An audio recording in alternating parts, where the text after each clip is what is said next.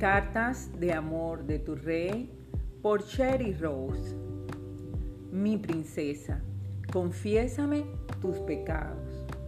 Me gusta cuando vienes a mí a confesar tu pecado.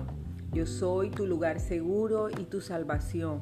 Hija mía, no hay nada que puedas decirme que yo no sepa manejar al escucharlo.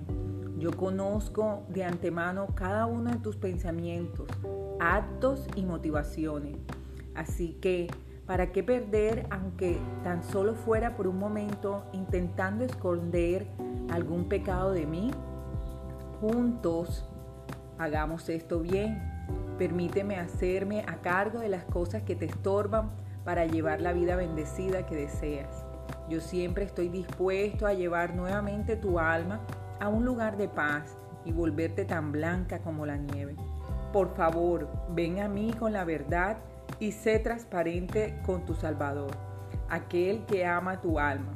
Hablemos y permíteme sacar de encima de ti el peso de tu pecado.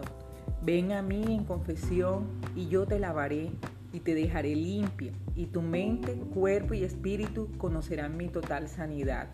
Con amor, tu Rey y tu Salvador, el que murió por ti.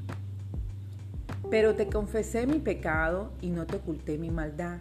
Me dije, voy a confesar mis transgresiones al Señor, y tú perdonaste mi maldad y mi pecado.